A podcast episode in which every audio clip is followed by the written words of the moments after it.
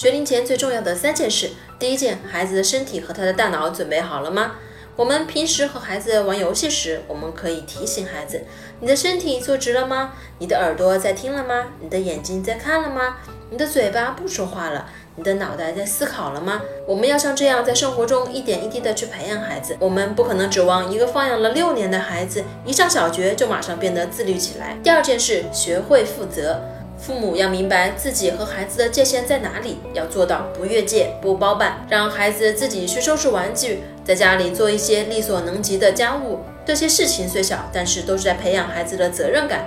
只有对自己负责，对自己的行为负责，今后对学习才能产生自发性，因为他明白学习是他自己的事情，不是父母的事情，也不是老师的事情。